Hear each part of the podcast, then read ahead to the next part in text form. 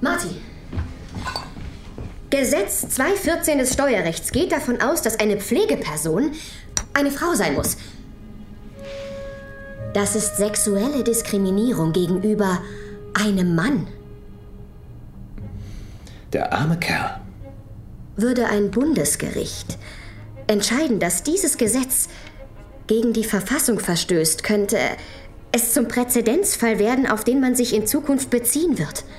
Für Männer und Frauen, das könnte das ganze verdammte System der Diskriminierung zum Einsturz bringen. Was ist? Nichts. Mich freut nur deine plötzliche Begeisterung für Steuerrecht. Marty. Oh, Marty. Wir müssen den Fall übernehmen.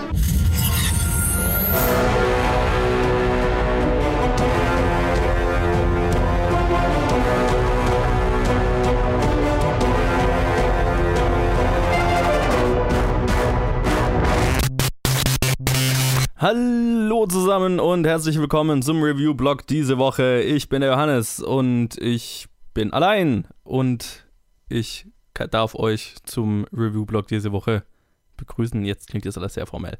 Anyway, hallo zum Review-Blog diese Woche, der sehr kurz sein wird, weil, ja, weil, weil diese Woche nicht so viel Interessantes rauskam und wir einiges schon reviewed hatten und ich, ich es jetzt halt auch nur geschafft habe, einen Film zu sehen und wir alle sehr beschäftigt waren und so weiter. Deswegen, es gibt zwei Reviews in diesem Review-Blog. Eins werde ich machen, jetzt zu On the Basis of Sex und dann kommt Ted mit seinem Review zu The Boy That Harnessed the Wind. Und das war's dann auch schon. Also quick and dirty diese Woche. Ich fange an mit einem Review zu On the Basis of Sex oder äh, Die Berufung, ihr Kampf für Gerechtigkeit, heißt er auf Deutsch. Ist ein neuer Film unter der Regie von Mimi Leder, die Deep Impact gemacht hat und Thick as Thieves zum Beispiel. Und es spielen mit äh, Felicity Jones, Army Hammer, Justin Thoreau und viele mehr. Und es ist ein Biopic über die amerikanische Supreme Court ähm, Richterin Ruth Bader Ginsburg, eine Ikone der Frauenrechtsbewegung in den USA, die massiv viel dafür getan hat, dass in den USA vor dem Gesetz äh, Männer und Frauen gleichberechtigt sind oder werden, wurden, wie auch immer man es sehen will. Ja, und es ist ein ziemlich Standard Biopic, würde ich jetzt mal sagen. So rein vom, von, von der Aufmachung, von, von dem, was man, glaube ich, von diesem Film erwarten kann. Das ist auch ungefähr. Also ich sagen mal, der Film hat ziemlich genau gehalten, was, was ich erwartet habe. Und ähm, emotional hat es vielleicht noch so ein bisschen übertroffen. Der eine oder andere wird sich vielleicht erinnern, ähm, Ruth Bader Ginsburg war schon mal im Gespräch oder haben wir auch schon mal, habe ich vor allem halt schon mal drüber geredet, als es um die Oscars ging, weil eine Doku über dieselbe Person, ähm, die Doku mit dem Namen RBG, für einen Oscar nominiert war und ich ihr auch den Gewinn zugerechnet hatte, was nicht passiert ist, aber egal. Also es ist auf jeden Fall, äh, ich, ich fand es auf jeden Fall lustig, dass, dass es quasi zwei Filme über, über dieselbe Frau innerhalb von sehr kurzer Zeit gab. Aber ich verstehe auch warum. Ich meine, es macht total Sinn Sie ist eine tolle Persönlichkeit, das ist eine super interessante Geschichte, das ist äh, wichtig, eine wichtige Geschichte. Und ich hab's bei den Oscar, äh, bei den Oscar-Specials gesagt, die Doku hat mir ziemlich, ziemlich gut gefallen. Ähm, mit der hatte ich extrem viel Spaß, ist auch sehr emotional und hat, hat sehr viel Spaß gemacht. Ich glaube, die kommt hier erst noch ins Kino, da bin ich mir jetzt gerade aber gar nicht sicher. Vielleicht reden wir da nochmal drüber, wenn sie tatsächlich rauskommt. Ich habe sie, glaube ich, in einem Special Screening gesehen, wenn ich mich jetzt recht erinnere. Ähm, ja, auf jeden Fall haben wir jetzt das Biopic äh, mit Felicity Jones in der Rolle der Ruth Bader Ginsburg. Und ähm, der Film glücklicherweise, wie ich fand, äh, erzählt der Film oder fühlt sich der Film jetzt nicht verpflichtet, irgendwie ihr ganzes Leben zu erzählen, sondern erzählt einen Abschnitt von dem Punkt, wo sie als eine der ersten Frauen an der Harvard Law School akzeptiert wurde, bis sie dann ihren ersten Diskriminierungsfall vor dem Gericht verhandelt und so diese Welle losstößt, in der sie dann danach Stück für Stück alle Gesetze im amerikanischen Gesetz angegangen ist und äh, die äh, zwischen Geschlechtern diskriminieren und bei denen der Reihe nach äh, Veränderungen erzwungen hat, sozusagen. Also es geht um diesen wichtigsten Fall, den sie da halt verhandelt hat. Und es war auch gleichzeitig ihr erster Fall und das macht es natürlich noch, noch spannender.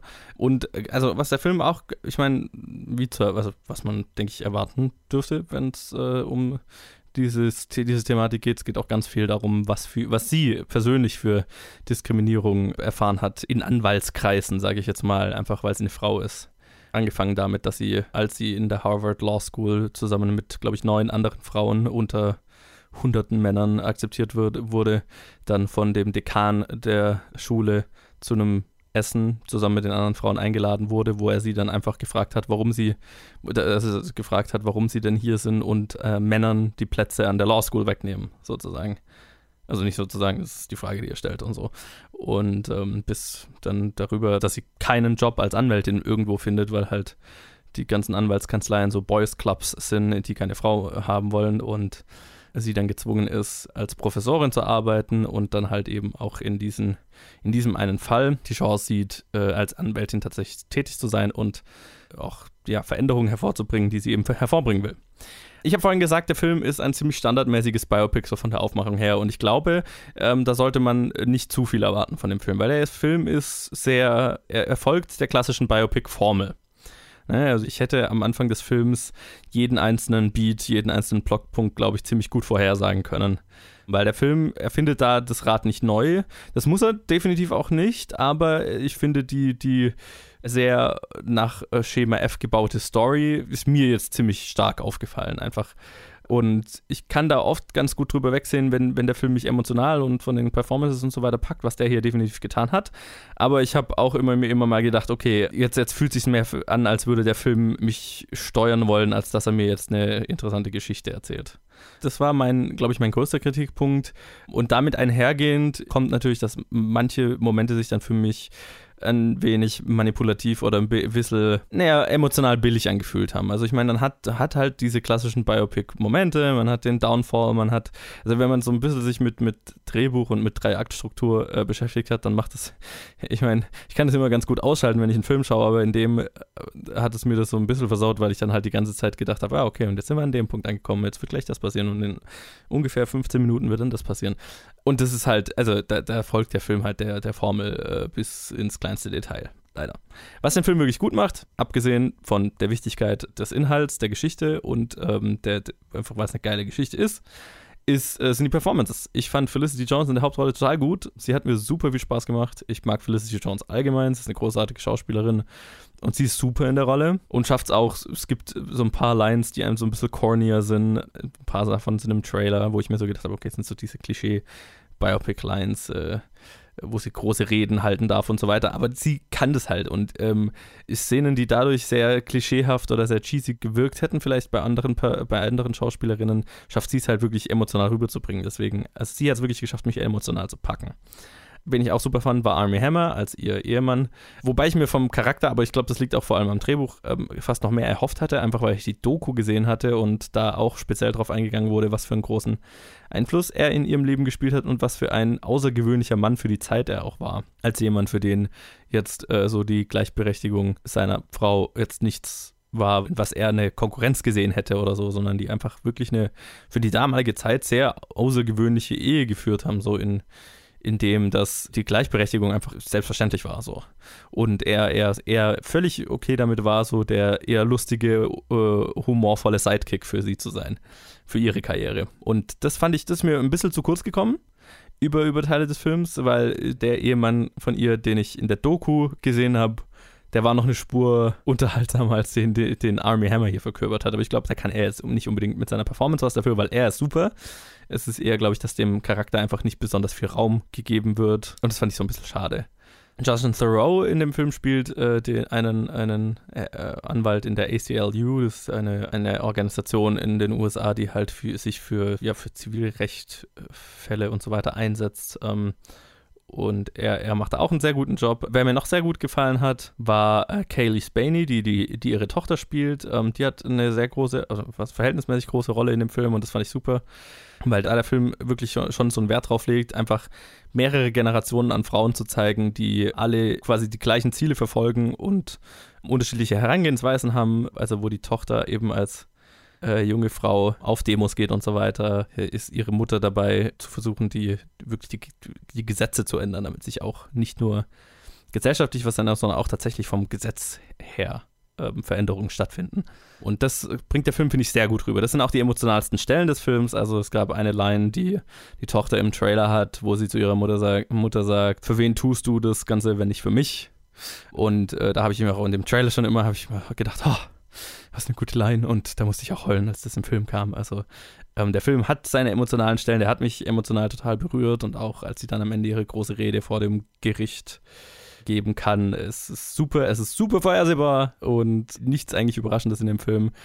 Aber gepackt hat es mich trotzdem. Ähm, ich, hatte, ich hatte definitiv Spaß mit dem Film und ich kann ihn wirklich empfehlen, weil, ja, ich glaube, wenn man ja jetzt sowieso nicht immer so drauf achtet, wie ob, ob, ob man jetzt den Film schon zehnmal gesehen hat in anderer, mit einem anderen Anstrich, ich glaube, dann, dann funktioniert, funktioniert der Film für einen umso mehr weil der Rest des Films stimmt halt einfach. Und ist halt äh, eine geile Thematik und äh, allein die hat mich einfach schon berührt und mit den starken Performances, die gleichen einfach für mich ähm, das sehr, sehr durchschnittliche Drehbuch ganz gut aus. Also kein Awards-würdiger Film, definitiv nicht, aber ein emotionales Feel-Good-Drama, sage ich jetzt mal für zwischendurch, das man sich durchaus sehr gerne anschauen kann.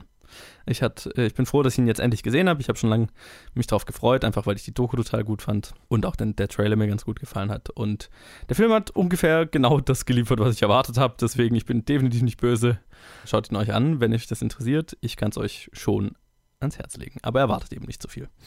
Und dann lasst uns auf jeden Fall wissen, wie ihr den Film fandet. Und ich sage jetzt schon mal meine üblichen Verabschiedungen, einfach weil ähm, ich glaube, Ted nicht wusste, dass er das Ende des Review-Blogs ist, deswegen, und ich ja danach nicht nochmal komme. Deswegen folgt uns auf Facebook, Twitter, Instagram. Schreiben könnt ihr uns auf diesen Plattformen jederzeit oder an planfilmgeek.gmail.com.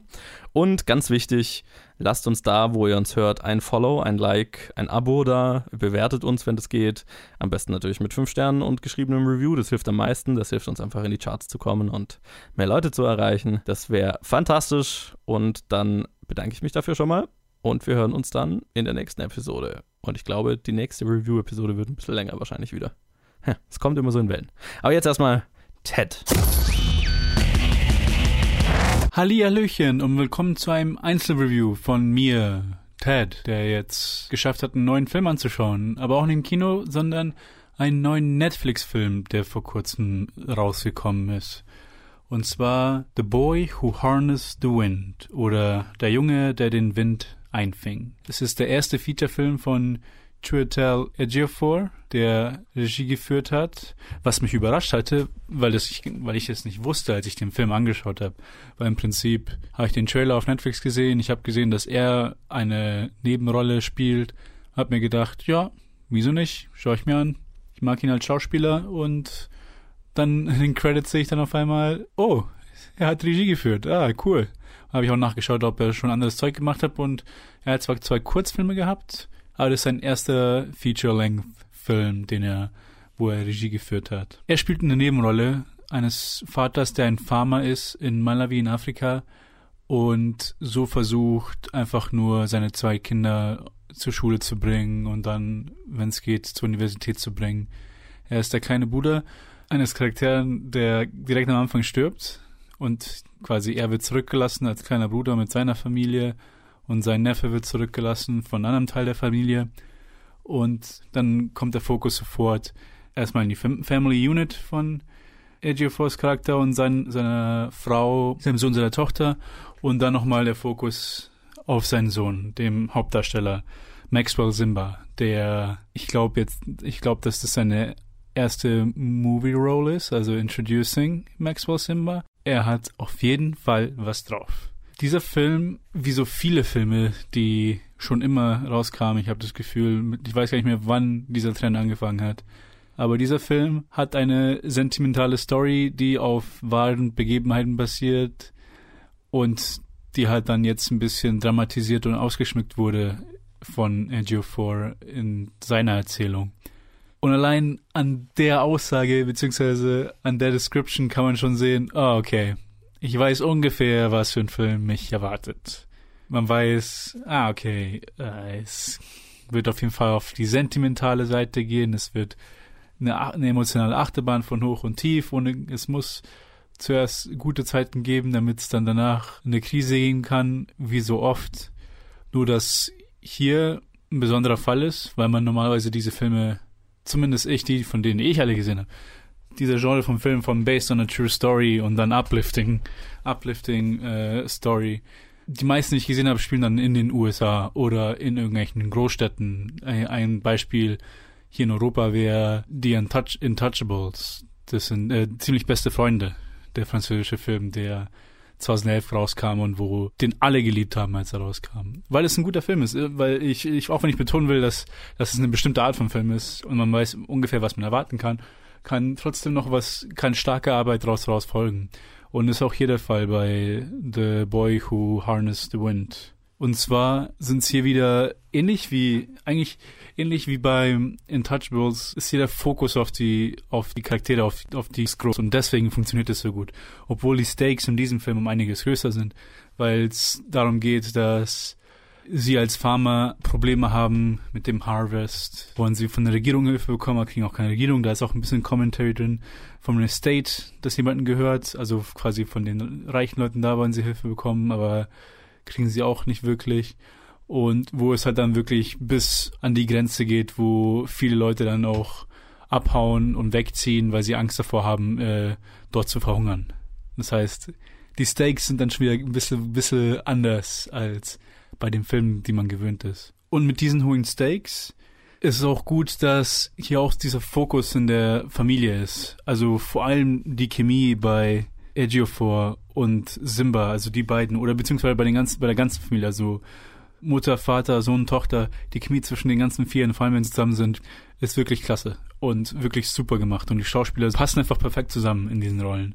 Und ich bin auch froh, dass Ejiofor da sich selber in der Rolle gecastet hat. Ich meine, er führt ja Regie, aber ist auf jeden Fall gut, dass er so einen so einen Charakter selber gecastet hat, also für sich selber gecastet hat, da er es auch wirklich sehr gut macht. Vor allem neben Simba, der ein Standout in diesem Film ist, ist auch Ejiofor mit als Vater, ein, als struggling Father in dieser Familie, der so ein bisschen an der Grenze zwischen einer Tradition festhaltend und einer neuen Generation zur Zukunft helfend ist aber dann auch kein Klischee ist in dem Sinne, sondern auch einfach gut gespielt ist.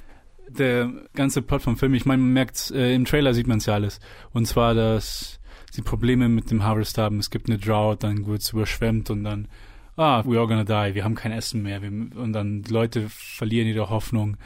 Und Maxwell Simba, also der, der Sohn, der, der, sie haben zusammengespart, am Anfang vom Film können sie in die Schule schicken und dann lernt er ein bisschen was, aber hat er aber Probleme in der Schule, weil sie nicht mehr zahlen können. Der große Punkt an dem Film ist, dass er, dass seine Lernbereitschaft und seine, sein Enthusiasmus, seine Intuitivität, wie, wie, wie schnell er das alles äh, in sich bringt und sein, seine Bastlereien. Ich meine, der Film fängt an damit, dass er äh, versucht, ein Radio zu reparieren von einem, von einem Bekannten und das halt ohne irgendwelche Tools oder sonst was. Einfach nur so, ah, okay, schon mal, wie das so funktioniert und lernt halt autodidaktisch, weil äh, lernt er, wie er das alles zu machen hat.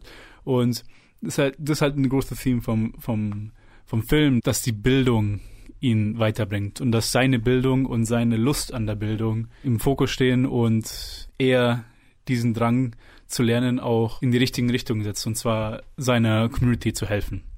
Ich will jetzt nicht zu viel eingehen in den Film, weil man schon eigentlich weiß, wie er ablaufen wird, weil es halt dieser Best and True Story, das heißt, äh, man weiß ungefähr, in welche Richtung dieser Film gehen wird, aber da gibt's trotzdem drei Sachen zu betonen, wieso ich ihn trotzdem empfehlen würde, euch ihn anzuschauen. Und zwar erstens die Performances von den meisten Schauspielern, vor allem Ejiofor und Simba, äh, und auch als kleine Side Note, äh, der Butler von Prince of Bel Air hat auch eine kleine Rolle in dem Film. Den habe ich echt ewig nicht mehr gesehen. Ah, okay. Das war der erste Punkt. Zweiter Punkt, dass Ejiofor in seiner Regie eigentlich ganz anständig ist. Das heißt, obwohl es so ein hervorsehbarer Film ist, vom Plot her, ist er trotzdem visuell stark und trotzdem äh, von der Regie stark. Und ich würde deswegen ihn empfehlen anzuschauen. Und drittens ist vor allem die Chemie der Familie. Vor allem dann im Vergleich dass, äh, zu den anderen Art von diesen Filmen die Stakes um einiges höher sind, sind auch die Performances sehr, äh, sehr emotionaler und auch sehr gut gemacht. Ich glaube, da würde ich es dabei belassen. Ich bin jetzt zu gewohnt, immer zu spoilern, aber ähm, da sage ich mal nicht mehr mehr zum Film. Ich kann nur sagen, dass ich ihn empfehle und da es Netflix ist, ist es auch eine ganz, eine ganz einfache Empfehlung. Da muss man nicht, da müsst ihr nicht aufstehen und euch Tickets holen und ins Kino gehen. Ihr könnt euch einfach daheim hinhocken, hinlegen, ein bisschen Popcorn machen und diesen Film anschauen. Und dann am Ende einen besseren Based on a True Story Emotional Movies anschauen. Er gehört wirklich zu den Besseren. Ich habe nicht ohne Grund sie, äh, ihn ein bisschen mit äh, ziemlich beste Freunde am Anfang verglichen, von der, allein von der Qualität her. Er ist ungefähr da. Er ist vielleicht nicht so ikonisch wie der Film oder so gut, aber er hat trotzdem seine Stärken, die äh, sehenswert sind. Das war's jetzt mal. Und ansonsten hört ihr mich dann, ich glaube, bei keinem anderen Review mehr heute. Ich weiß auch nicht, das ist wahrscheinlich nicht das erste und nicht das letzte. Also viel Spaß noch bei den nächsten Reviews und wir hören uns wann anders mal. Servus.